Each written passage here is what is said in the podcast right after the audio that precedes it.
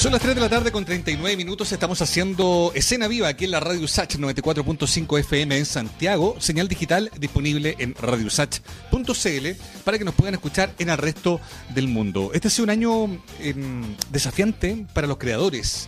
Eh, porque por ahí ha habido espacio eh, para mirar el catálogo, para trajinar en los recuerdos, para ir ordenando la obra, ¿no? Y eso es básicamente lo que ha hecho en el último tiempo Fernando Ubiergo, una voz mayor dentro de la cantautoría chilena, y un hombre que este sábado 2 de enero va a presentar Canciones sin prisa, que es precisamente un concierto online a través de su propio canal en YouTube, donde va a mostrar aquellas canciones que por distintos motivos en su discografía más reciente fueron quedando relegadas a un segundo, tercer orden, habiendo otras que fueron más vistosas, con la intención de rescatarla, de relevarla probablemente no de vuelta, es que hace este concierto y estamos al teléfono con él para poder conocer cómo es que nace esta idea de las canciones sin prisa. Fernando, bienvenido a Escena Viva, ¿cómo te va?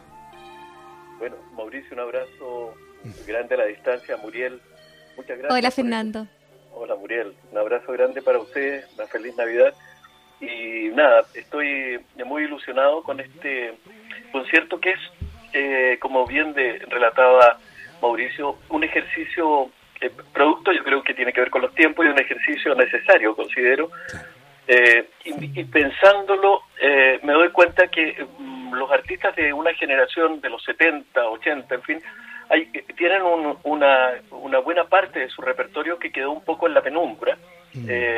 y es interesante trabajar sobre eso. Bueno, lo que hicimos con esto es un, un video que tiene un tiempo, donde eh, reunimos canciones que estaban eh, que no fueron canciones muy populares, que no en realidad no nada populares, no fueron canciones, algunas de ellas absolutas, ah, sí, todas mías, excepto una, excepto una, absolutamente desconocidas, diría yo, muchas de ellas, eh, incursionando en otros ritmos como el bossa nova, en fin, hay, hay una serie de elementos muy interesantes en esta en esta cuestión, pero se obtienen este, este, grupo de canciones, las 14, están sacadas del, del, universo desconocido, diría yo, de la autoría. ¡Qué maravilla! Qué bonito poder hacer ese ejercicio, como bien eh, decías ahí, Fernando, pero también de poder volcar esa energía eh, en, en, este repertorio que vas a poder hacer eh, en vivo, online. Eh, ¿Qué, te parece justamente esa idea de la plataforma? ¿Cómo, cómo tomas esa, eh, eh, esta propuesta, el tener que enfrentar eh, el, estar comunicado con el público de esta manera? Bueno, me parece que es una ventana excepcional la que nos ofrece la tecnología en los últimos años y particularmente esta oportunidad de ofrecer a través de un streaming un concierto sin público, un concierto absolutamente íntimo, no hay no está interrumpido eh, no hay diálogo, no hay presentación de canciones, no hay aplausos. Entonces es muy interesante, yo más bien diría que está pensado eh, para oírlo, aunque efectivamente es, eh, es un, un, concierto que se, que, que se va a ver eh, fue pensado en el grupo de que, con el grupo de canciones que se eligió a, modo que uno pudiera ponerlo y seguir haciendo la actividad que está desarrollando eh, tiene tiene esa característica mm, de más bien para para oír ¿ah? son canciones más bien para oír y yo creo que como pocas veces en este grupo de canciones yo creo que eh, me definen estas canciones me definen como como autor porque aquí aparecen, por ejemplo, temáticas, cosa que hice durante los 45 años que, llevo en, la música. Aquí hay canciones que abordan temáticas, por ejemplo, como el autismo, como la violencia intrafamiliar, en fin, eh, eh, los viejos, etcétera, etcétera. Hay una serie de temáticas que son abordadas en este concierto de un modo muy sutil y eso me, me yo diría que además todas las canciones van atravesadas como por una línea de intimidad y, con carácter emotivo.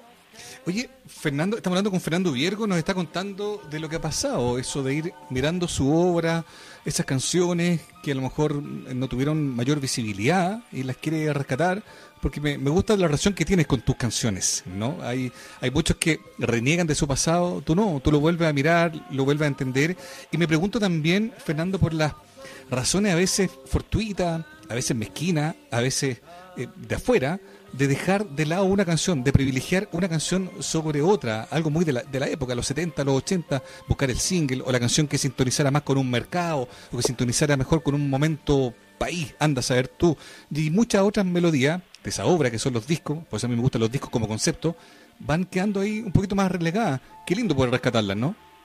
Efectivamente, y efectivamente, y tiene mucho que ver eh, con eso, Mauricio, con el criterio que predominaba, ¿cierto?, en, la, mm. en, el, en, el, mundo de la industria discográfica, que básicamente era quien determinaba eh, que iba a sonar o que no iba a sonar. Entonces uno grababa un disco de 10, 12 o más canciones y la compañía era la que seleccionaba, ¿cierto?, las canciones punta, las canciones objetivo, las banderas de este. Y eso implicaba también eh, eh, postergar y dejar algunas que iban... Ahora, fue una época en la que yo grabé eh, mucho, mucho, mucho, había casi un disco por año, entonces eh, eso, eso contribuyó también a que fueran quedando muchas canciones eh, guardadas. Luego muchas de estas canciones, o varias de ellas, las fuimos rescatando y tocando en conciertos en vivo, y algunas de esas están incluidas acá. Una particularidad que tiene el, el concierto este es que prescinde totalmente de las canciones clásicas de mi repertorio, no, no, están, no está ninguna de ellas. ¿Ah? Atención ahí. excepto, excepto con la que vamos a abrir, que por cierto no voy a revelarlo ahora para no quitar un poquito el misterio, pero no, no están las clásicas canciones que, no sé, estoy pensando en el café para Platón, cuando contra 21, el tiempo las pastillas, Agua Luna, yo pienso, ni una de esas canciones está. Son canciones de otras características, eh, canciones yo diría desde la intimidad y atravesadas todas también por una cuestión musicalmente, yo creo que son canciones con más desarrollo. Eh, esto es una cosa muy interesante que a los autores no sucede. Mauricio como, como músico y compositor lo entiende perfectamente que hay, ciertas canciones que hay ciertas canciones, Mauricio, siento que a uno le gustan más como autor y, y, no necesariamente eso coincide eh, con la preferencia.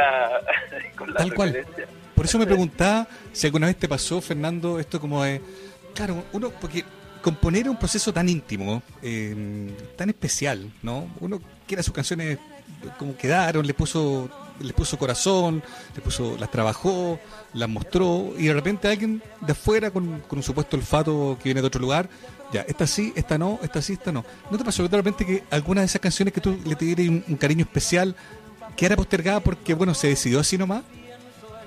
Absolutamente absolutamente. En este repertorio de las 14 canciones, por lo menos hay 7 u 8 de ellas eh, que fueron así, derechamente cortadas por una guillotina discográfica, digamos, que las dejó en, la penumbra.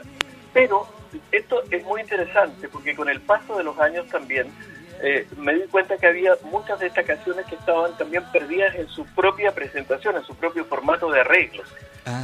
Entonces, mm la reversión de estas canciones en un formato muy íntimo, en, eh, un formato de, un quinteto eh, acústico, hace que estas canciones eh, reverdezcan, yo diría, en su esencia. Entonces es muy, muy interesante eso.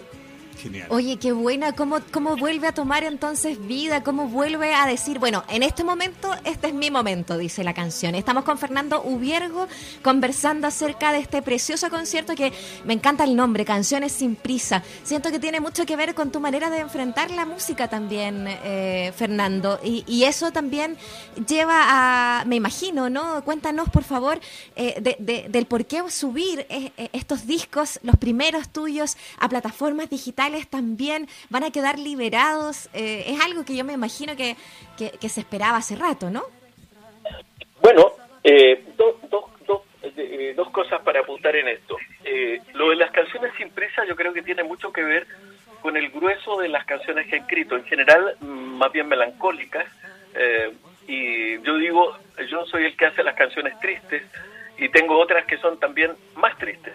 Entonces, este grupo, este grupo de canciones fue elegida entre las tristes y las más tristes, así que, eh, por cierto, no es para, para una, una sesión de, de, festividad, es más bien para, para oír tranquilamente. Ahora, respecto a lo que dice Muriel, eh, efectivamente, el día 19 de enero, o sea, en, unos 20 días más, el 19 de enero, a través de las plataformas de Spotify y otras plataformas, eh, vamos a subir cinco discos que son los primeros eh, cinco trabajos de mi discografía, eh, donde estos trabajos se digitalizaron y se remasterizaron. Eso va tal cual. O sea, eso la gente podrá acceder a, las personas podrán acceder libremente, desde luego, a toda esta a todo este repertorio. Entre ellos, un disco que es prácticamente inédito, que es la musicalización del libro El Principito. Oye, eso me sorprendió. ¿Cómo lo rescataste? Bueno, eh, yo en, en, eh, tiempos que era artista y RP, eh, musicalicé este libro con arreglos extraordinarios del gran Nino García, que para descanse. Ah, qué cosa más buena. Claro, y este disco iba a ser promovido, pero sucedió justo que había grabado mi segundo disco de estudio, El Secretos de Otoño, que incluyó canciones de Víctor Jara, Silvio Rodríguez, mm. Pablo Neruda, etcétera, etcétera. Y este disco tuvo algunos tropiezos. Finalmente, por otras razones, ya renuncio yo a la compañía y no hice la promoción y este disco quedó guardado. El, Sin embargo, es un disco bastante especial. Eh, es lo que en aquella época se llamaba un extender play. O sea, er, tenía el tamaño de un, de un single, pero giraba a la velocidad de, una, de, un, eh, de un álbum con 33 revoluciones. Es verdaderamente un hallazgo porque eh, es absolutamente sinfónico, con, arreglos de, de, Nino García. Eh, tenemos una buena parte de la orquesta del Teatro Municipal y la Sinfónica que participan en esta en esta obra de seis canciones. Es una, y realmente ese disco es una joya. Sí, está, yo... Yo lo tenía medio como lo, tenía como una pieza de culto, sabía de su existencia, pero qué bueno, qué, lujo poder organizar la obra también, mostrarla, ¿no? Yo creo que hay, hay mucho de símbolo, de decir, esto es lo que he hecho, aquí está, porque a mí me pasa, como muchos que nos gusta la música chilena, que hay tanta cosa que no puede encontrar porque está descontinuada, porque las propiedad la tiene gente que, no tiene ningún interés por la música en general, quiere hacer negocio, en fin. Pero qué bueno que tú pudiste rescatar esto y, ponerlo a disposición de toda la gente a partir del 19 de enero. Efectivamente, efectivamente, lo que pasó con estos discos, que en algún momento me di cuenta que las compañías, las antiguas compañías estaban tomando y haciendo discos recopilatorios y subiéndolos a, a las plataformas, lo que me parecía realmente una cuestión muy eh, eh, negativa en el sentido de que mezclaban canciones de un disco con otro disco simplemente con criterios netamente comerciales, no entendiendo que cada disco en sí mismo era un mundo y tenía su propia atmósfera. Entonces, esto viene a, permitir que las personas que quieran, por ejemplo, conocer, a ver cuál fue el primer disco de este cantautor, y escuchan, por ejemplo, en el primer disco aparece Cuando agosto era 21, eh, o sea, Velero la botella, Ana Ariki, eh, Café para Platón, Tiempo la pastilla, y van a los originales. Y así hasta el último de ellos, donde está Pasajero de la Luz, en el mm. disco eh, Pasajero de la Luz homónimo, homónimo y que fue la canción dedicada a Lennon, que es el último de estos cinco, todos grabados entre fines del 77 y eh, el, año 80. Claro. El 81 salió Pasajero de la Luz. Qué buena cosa. Yo lo encuentro extraordinario, Fernando, que hayas tenido la posibilidad de ordenar esa parte de tu historia y también de rescatar esas canciones que van a sonar. Cuéntanos un poco coordenada para poder encontrarnos entonces este sábado, ¿no? 2 de enero, Canciones sin prisa, esto a través de tu canal en YouTube, que es, y también a tu mm, Fernando Viergo oficial, ¿no? Ese es el nombre completo que uno encuentra en YouTube y ahí uno puede acceder a tu a la señal que va a estar mostrando este concierto, ¿no?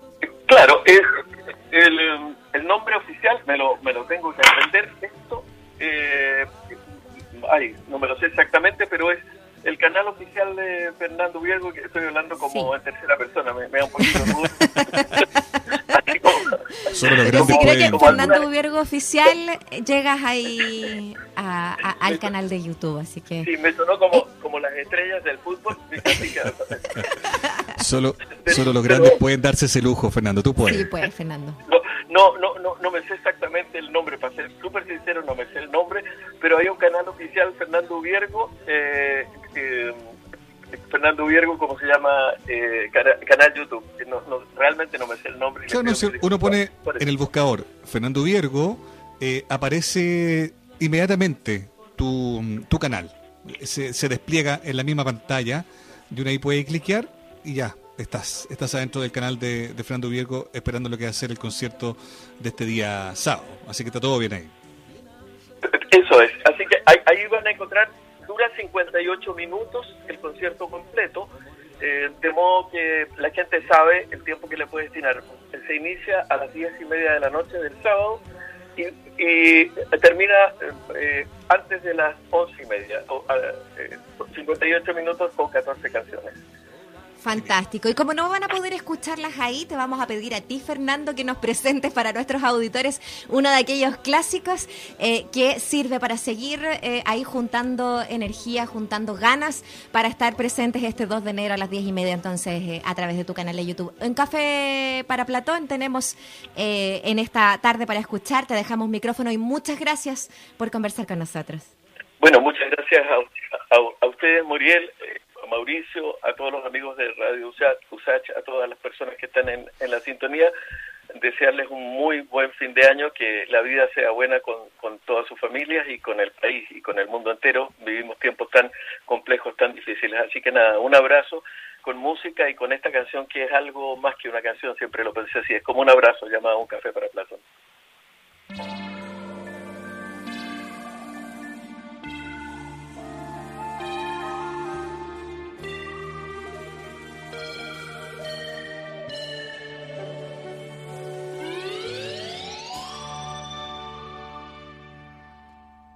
Un día de octubre a clases no llegó, había dejado la universidad como un pitillo a medio terminar su carrera.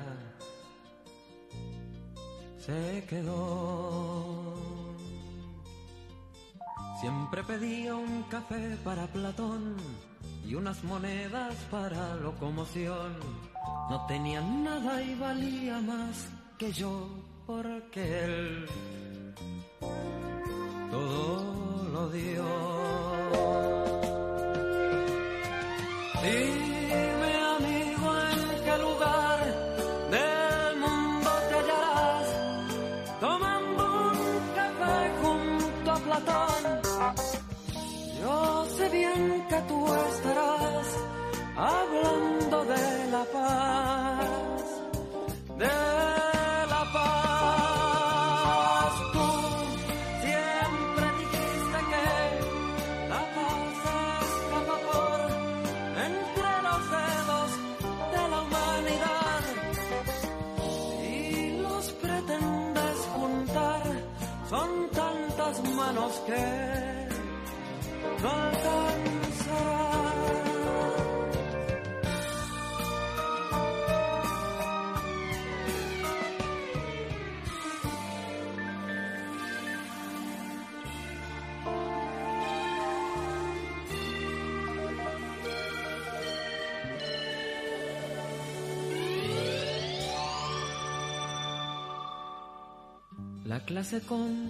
continuaba en el café, afuera el mundo giraba al revés.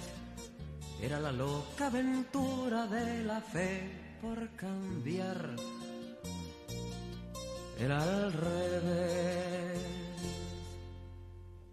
Un día de octubre a clases no llegó. Un día de octubre un café que se enfrió. Hoy nadie pide un café para Platón porque él se marchó. Dime